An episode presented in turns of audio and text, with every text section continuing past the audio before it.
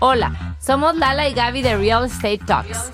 Aquí decimos las cosas como son cuando se trata de bienes raíces.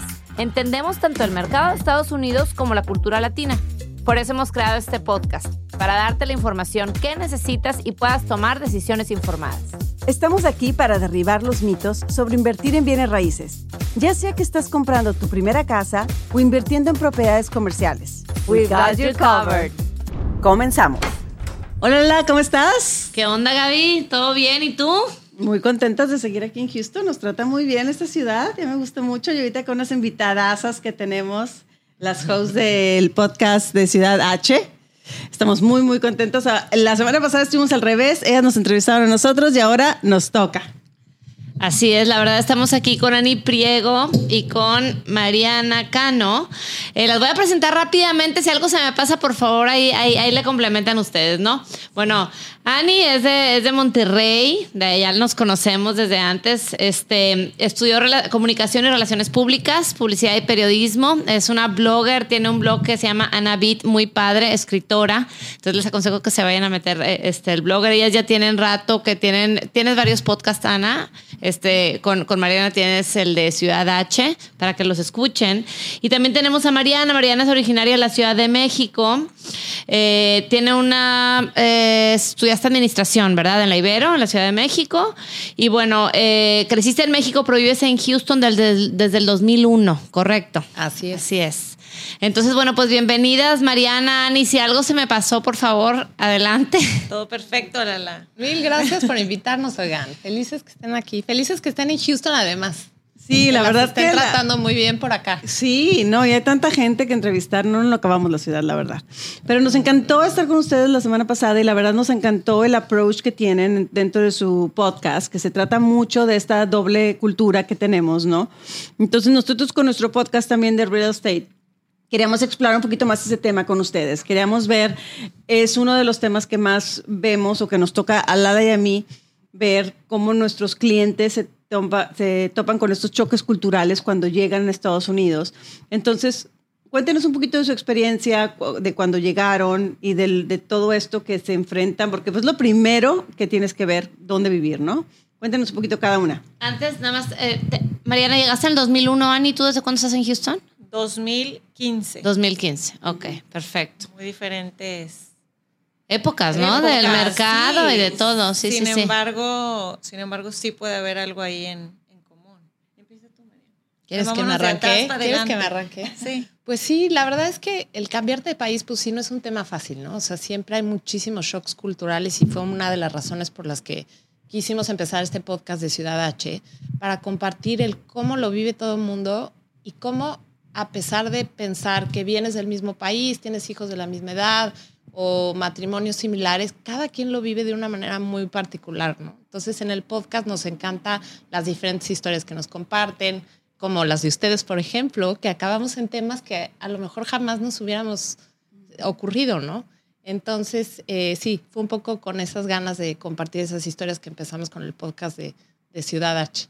Y desde hace como 10 años, ya casi 9 años, empecé con este blog también bicultural de estilo de vida en Houston, un poco con la misma idea, ¿no? O sea, de llegas a una ciudad nueva en donde pues quieres descubrir la gastronomía, quieres descubrir las diferentes cosas que hay que hacer con tu familia, entonces me encanta la fotografía y la escritura, entonces empecé como a compartir esto en redes y pues no paré, o sea, yo decía esto a ver cuánto va a durar y pues sigue durando y sigue funcionando y me encanta escribir mis artículos y, y colaborar con muchas marcas. Entonces, pues seguimos, seguimos haciéndolo, ¿verdad? increíble tu vista, ¿eh? la verdad. Te acabo de empezar a seguir y me encanta. se nota que te encanta la fotografía, los colores, todo. Padrísimo, padrísimo. Qué linda, qué linda. Lo haces súper bien. Y, y, en temas de... De cuando llegaron aquí, ¿no? Te veniste, Mariana, con tu familia en el 2001 y bueno, eh, este, platicamos, ya volviendo al tema del podcast de real estate, o sea, ¿cuál fue el primer shock en el proceso? ¿Rentaron, compraron? ¿Cómo estuvo ahí la experiencia? Sí, totalmente. Mi esposo y yo nos casamos en la Ciudad de México. Nos venimos, primero estuvimos un año en Dallas. Estuvimos rentando en un departamento chiquito en el área de la universidad y de ahí el trabajo para el que él se había venido empezó a tener un poco de problemas, entonces empezó a buscar trabajos en otras ciudades en Estados Unidos. Entonces descubrió la oportunidad en Houston y nos venimos para acá. Entonces, como decíamos en el podcast que grabamos, o sea, nosotros llegamos y dijimos, vamos a rentar primero, a pesar de Houston ser una ciudad a la que ya habíamos venido los dos muchas veces, mi esposo había venido de chico y todo, no es lo mismo cuando ya vas a vivir ahí, ya el ver bien como por dónde, ¿no? Entonces empezamos a rentar un departamento, típico lease eh, a largo plazo, en donde sí te comprometes por un cierto tiempo de estar ahí. Y ahí nació mi primera hija y todo muy bien. La verdad que sí no nos animábamos a comprar todavía por este nervio de qué tal que no es la zona donde realmente vamos a querer estar, ¿no? Claro. Después de ahí eh, ya empiezas a vivir la ciudad, empiezas a descubrirla. Y había un área en Houston que nos encantaba, que era el distrito de museos, en donde dijimos, bueno, ahí a lo mejor puedo salir caminando con la carriola y a lo mejor está un poco más padre, pero por supuesto que ni por aquí me pasaba ni el distrito escolar como estaba, ni nada. O sea, como que fue puramente de, se ve muy bonita la zona y vámonos para allá. Nos cambiamos para allá, mi hija tenía como año y medio, me embarazo de mi segunda hija y tenía yo siete meses de embarazo. Perfecto, nuestro townhome. Aparte, lo veo ahora en retrospectiva y la verdad que tenía un floor plan que no me funcionaba nada. O sea, era de estos que llegabas y tenían un cuarto de juegos abajo, lo tenías que subir unas escaleras, Ah, ya, ya. sala, comedor, cocina volver a subir. otras escaleras Ya, y dos cuartos arriba con su baño. Yo, con una panza gigante, subía y bajaba las escaleras todo el santo día. O sea, mi suegra y mi mamá me decían, es que de verdad, ¿por qué escogieron esta casa? O sea, Claro. pero pues dices moderna y muy padre y pues aquí vives. De repente estamos un día mi esposo y yo normal y llega un policía, nos toca la puerta y nos dice, hi, I'm here with your eviction notice. ¿Eh? Eviction notice. You have 10 days to leave the property. Nosotros así de, ¿qué? ¿Qué es esto? ¿Pero por qué? Si estamos pagando la renta perfecto, no entendemos nada. Nos pusimos a averiguar, le hablamos al dueño de la renta, no nos al dueño de la casa, casa. no nos contestaba el teléfono. Nosotros habíamos pagado nuestra renta perfecto. Y fue justo en el 2006 cuando empezaba toda esta crisis del rollo hipotecario, en donde daban hipotecas como locos, cualquiera lo podía sacar sin ningún problema. Entonces lo que hacían era compraban propiedades, las rentaban, No, no se pagaban. clavaban la renta y no pagaban la hipoteca. ¡Qué bárbaro! Entonces nosotros, sin saber nada, yo de ocho meses de embarazo, de, en diez días Así que el, cua- que el cuarto salir. ya listo, ¿no? Sí, Todo precioso, ¿no? Claro, Me muero. todo listo y además, o sea, lo que siempre platicamos mi esposo y yo es que a lo mejor ves el real estate como algo muy transaccional, pero pues sí es de tus necesidades básicas. Totalmente. O sea, el, el dónde Ujú. vivir es como te sientes arropado, acogido en donde estás, en donde ya te instalaste. Entonces sí fue un shock espantoso. Total, buscamos otro, otra casa, nos cambiamos, nos salimos de esa y empezamos a rentar otra. Nos ajustamos, no sé qué, cambiamos, nació mi bebé y mi bebé yo creo que debe haber tenido seis meses y tuvimos un problema de mantenimiento en esta casa nueva. Hubo una de estas tormentas, ya saben que en. Texas caen unas tormentas horrorosas y había un par de goteras en la sala. Le hablamos al dueño y no nos contesta el teléfono. Dijimos, es broma que otra vez no nos conteste el teléfono, pero ahí ya más hábiles dijimos, vamos a dejar de pagar renta. Claro. A ver si así nos contesta, ¿no? Dejamos de pagar renta un mes, desaparecido el dueño, dos meses desaparecido el dueño. Dijimos, Estabas esperando que tocaran la puerta. Sí, exacto. Dije, en cualquier segundo nos sacan otra vez. Le dije a mi esposo, no sé qué vamos a comprar, pero vamos a comprar algo ya. O sea, si me van a sacar, quiero saber por qué es porque yo no pagué la renta, porque esta sorpresa de que lleguen y te saquen de repente. Claro. Entonces ya de ahí, eh, en una zona de Houston, descubrimos unas casas que estaban construyendo. Entonces una ya estaba como a la mitad y tuvimos chance de escoger algunos de los acabados y todo esto. Y ya, por fin fue, pero fue como compramos nuestra primera casa, pero fue un poco obligado por todo este tema de la crisis de, pues, esos años, ¿no? Entonces, Pero por lo mismo yo creo que tocó un buen deal, ¿no? Cuando compraste, porque también era cuando estaba bajando muchísimo los precios y así. Pues ya ni me acuerdo, o sea, fue tanta La nervio de, desesperación, Yo quiero que mis cuarto". hijas tengan un cuarto donde vivir, o sea, ¿qué es esto de que te saquen de tu casa de esa manera? De No, veras no, fue no, no. espantoso, Y en horrible. ese momento que tus hijos están chiquitos. sí, Claro. Ani, tú te vienes mucho después, sí. Yo 2015. 2015. con un hijo de dos años y otro de un año, un mes. Ay, bien padre las Y sale la oportunidad y te dicen Houston y entonces, ok, ¿dónde en Houston, verdad? La opción era o la ciudad de Houston o Woodlands. Y yo tengo dos hombres, entonces para mí yo dije, padrísimo, parques, estar afuera todo el día, todo, ¿no? Y también no sabíamos como que si iba a funcionar, entonces dijimos, vamos a rentar. Cuando me vine con mi esposo a ver casas, me llevan a 80 mil casas de cinco cuartos, dos pisos con mucha área que se veía para abajo, que, como que con doble altura, y yo nada más me veía cuidando a mis dos hijos, mi esposo armando negocio, y yo con dos niños que se llevan muy poquito, cuidándolos, gateando, aventándose. Yo me los imaginaba echándose un clavado del segundo piso abajo. Entonces, Claro. Se burlaban de mí porque la broker y mi esposo, porque yo no, o sea, luego, luego entraba y decía sí, sí o sí no, inmediatamente. Veía los peligros Veía inmediatamente. Los peligros, le hacía así a los barandales, o sea, ya Claro. sabes, y así. Y luego empecé a ver casas ya más enfocadas que sí quería, que sí me gustaban, y pusieron una planta de Exxon aquí en ese, o sea, en ese año o un año antes, que poníamos oferta y nos las ganaban porque daban más dinero o por mayor tiempo. Nosotros no nosotros queríamos por un año, ¿no? Y entonces por tres años. Y, nos- y yo por fin encontré la casa que quería y se me iba. Pero decidí, por el momento en mi vida en el que estaba, en que fuera una casa de un piso, así como si fuera un departamentito, y yo decía, aquí yo puedo estar haciendo el arroz y veo a mis dos chiquillos por ahí, ¿no? Y veo el jardín y todo. Cerca de un parque y, y me funcionó súper, súper bien. Y después, dos años después, decidimos ya buscar para comprar, ya basada en zona escolar, Ujú. ¿verdad? Que ahí sí ya Cambia la cosa, Cambia ¿no? la Tú, cosa. tú muy bien poniendo atención a lo que hay que poner atención. Pero yo ya sabía, igual que, igual que tú cuando dices al principio no, pero después yo ya sabía que ah, cuando tuviera cuatro años el mayor ya tenía que hacer un cambio por ahí, porque si, si, es, si iban a ir a escuelas públicas necesitaba un buen distrito escolar. Entonces empecé a buscar y, y ya decidimos vender en México y comprar una casa ya conociendo la ciudad, ya conociendo Woodlands, las zonas escolares. Y uno de mis primeros shocks era que yo lo que quería, así como cartita Santa Claus, de que me encantaría estas tres, cuatro cosas para mi casa, pues era algo bien difícil que en la cultura americana no se usa, que es que el cuarto principal de los papás esté en el segundo piso, arriba.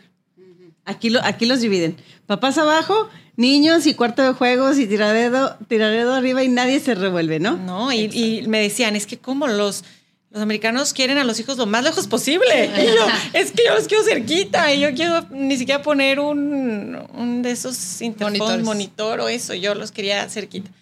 Y, y sí me decían, como que no, no, ve, acostúmbrate. Y sí conseguí, conseguí una casa que tenía, tiene, porque ahí vivo, dos master bedrooms, arriba y abajo. Y me encantó, porque como tengo dos hijos y duermen juntos, entonces al principio dormía arriba, muy pegada a su recámara, y ahora después nos bajamos y ellos tienen el cuarto principal de arriba, pues con sus dos lavabos, su closet grande y todo, y nosotros abajo. Me funciona. Pero eso fíjate que se llaman casas este, multigeneracionales. Mm. Ah, y es un concepto que está bastante nuevo y yo creo que los extranjeros, no solamente los latinos, pero también los hindús y los asiáticos, también vienen con esto de, de traerte a los abuelos Sí. a vivir contigo. Entonces necesitas dos masters. Sí. Entonces eso se me hace mucho que no, el americano no estaba acostumbrado, Ujú. pero por la... Sucedió mucho con los builders. Ya ven que los builders no te dan muchas opciones, ¿verdad? Pero te dicen a que, ok, arriba tienes dos cuartos, pero puedes convertir el tercero de un media room, o puedes convertirlo, o puedes ponerle un baño. Mucha gente decía, conviértemelo como master.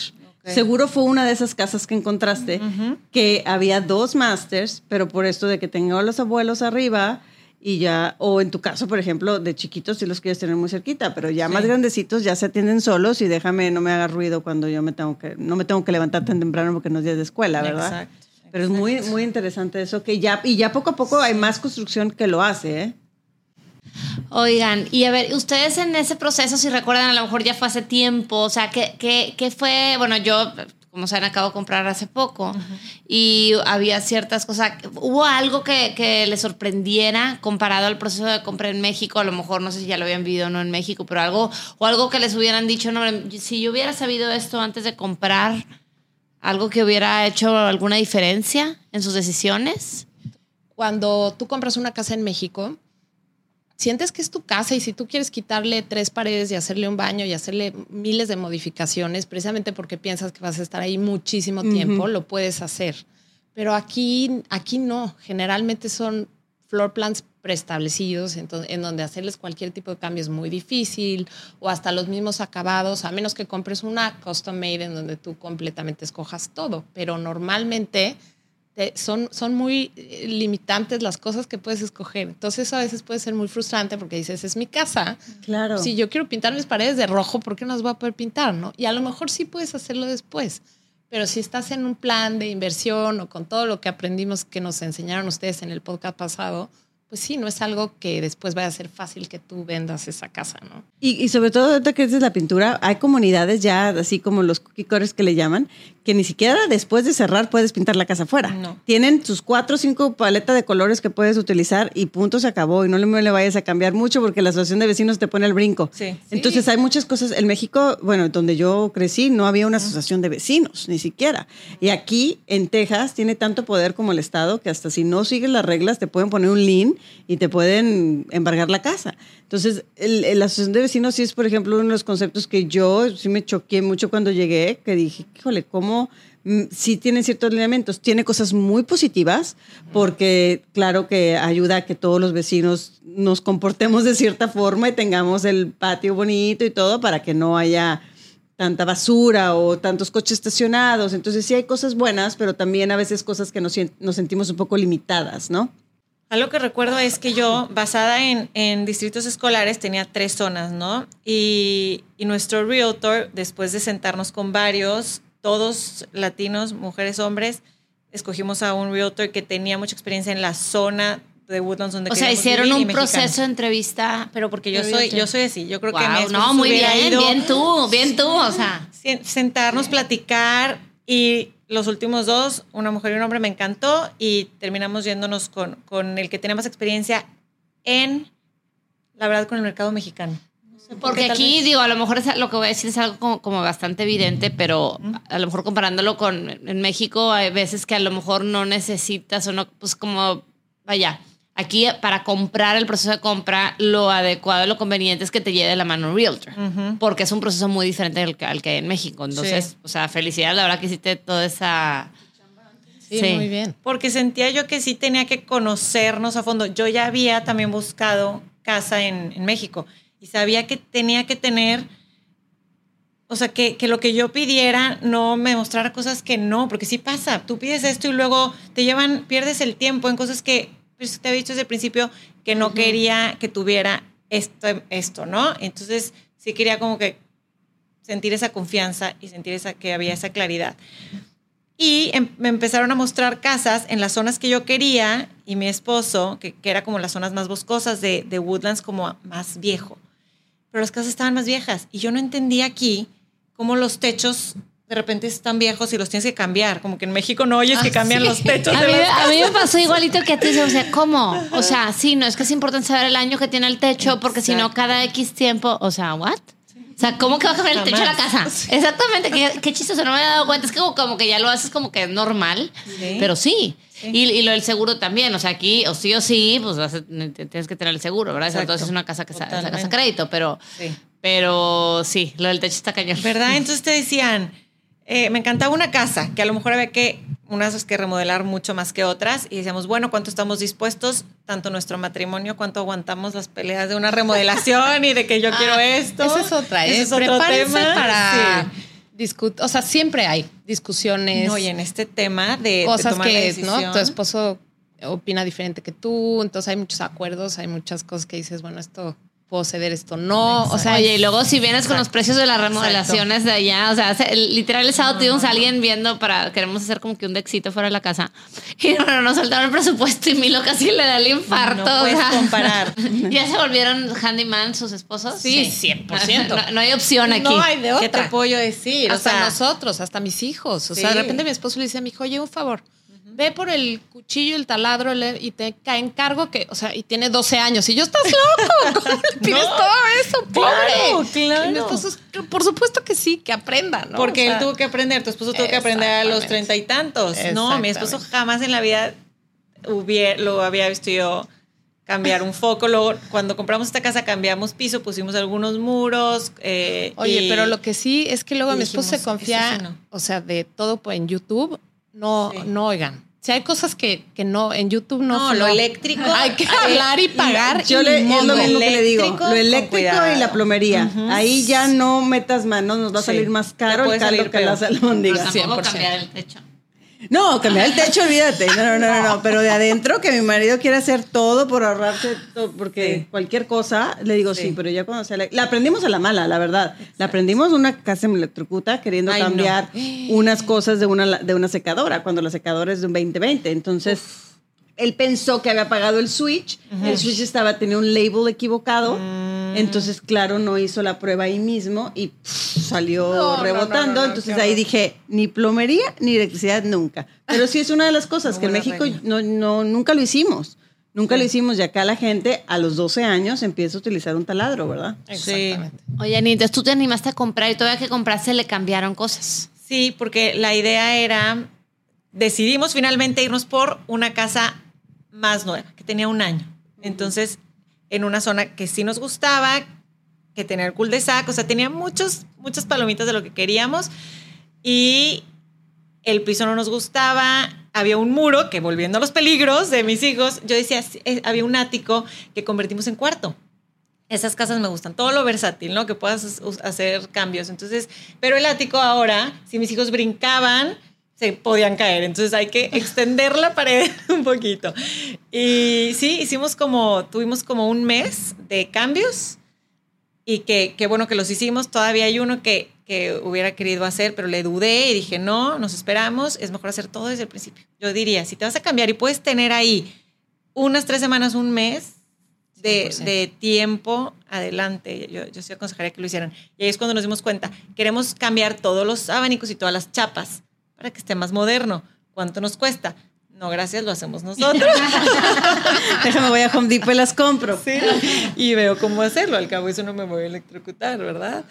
Y así empezamos a, a- a ver eso. Y sí recuerdo algo que habíamos visto una casa que nos gustaba mucho, más cara, y ahí ah, hubo un, bueno, más bien le gustaba más a mi esposo, a mí no. Este, y por algo pasó que, que no se nos dio, porque no llevábamos 24 meses aquí eh, con recibiendo sueldo aquí en Estados Unidos. El crédito, entonces Eh, la hacen entonces- tos. Entonces tuvimos que, tendrí- hubiéramos tenido que usar un non-conventional loan y ah, después de cinco años había un balloon payment ahí, como que no nos encantó y yo de ahí me agarré porque justo había salido esta otra casa con el master bedroom y dijimos, no, no, no, fue buena decisión porque luego fue COVID y demás, pero, pero mi esposo sí quería mucho esa casa que era 100% nueva, que quieras o no, ya sabes, o sea, ya de un año a, a- a tú como que estrenar una casa sí es diferente, pero era una casa que daba a una avenida importante de, de Woodlands, aunque había muchos árboles, y luego el jardín, y luego la casa, pero yo decía, vivo en un bosque, en un suburbio, no quiero ir carros. Entonces me iba en las noches, yo le pedí al realtor de que puedo ir en las noches a todas horas, estaba a la casa. Me acostaba, No, me acostaba ¿cómo donde... crees? Yo soy ese tipo de persona, Mariana. Perdón, aquí los realtors, pero me acostaba donde hubiera estado mi cama a las 8 de la noche a No ver si cierto. a ver si oía los carros. Pero luego decía, Oye, y luego salió del- lo del non-conventional loan y dijiste, de aquí me agarro. Exacto, dijimos, no, no, gracias. Y justo salió la otra oportunidad de la casa. Y ves, todo se acomoda también en, en esos temas, ¿no? Pero cuando tienes, me acuerdo mucho en el episodio que grabamos con ustedes, que decías, es que cuando tienes tiempo de pensar, puedes tomar una decisión, yo creo que mejor. Claro. Ay, oigan, pues qué padre tenerlas aquí. Ahora sí en persona ya nos conocimos por Zoom. Bueno, Ani y yo ya nos conocíamos de, antes. Este, un gusto. Los que nos están escuchando, si no conocen el podcast Ciudad H, sobre todo si viven aquí en Estados Unidos, está padrísimo tocar este tema bicultural. Y ahorita que hablamos del tema de eh, rentar o comprar una casa, todas estas diferencias culturales. La verdad es que bastante interesante. Mil, mil gracias por compartir con nosotros en Real Estate Talks. No, bueno, mil gracias a ustedes. Nos encantó venir, conocerlas, platicar, que estén aquí en Houston que sigan disfrutando de la ciudad, que la verdad tiene Claro, muy y cosas muy padres. Mucho, mucho. No te la acabas, es grandísimo. Y, y- y regresaremos pronto, ¿eh? Y nosotros vamos a Austin también. También. Ah, sí, Invítenos, claro. nos encanta. Vamos a Por supuesto. Y bueno, para los que nos están escuchando, recuerda que también nos pueden ver en nuestro canal de YouTube, en Invierte con Lala y Gaby. Y yo soy Gaby Proctor. Y yo soy Lala Lizondo. Y esto fue Real Estate Estate Talks. Escucha un episodio nuevo de Real Estate Talks cada semana. En tu plataforma favorita para escuchar podcasts. Ponte en contacto con nosotros en lalaيgaby.com.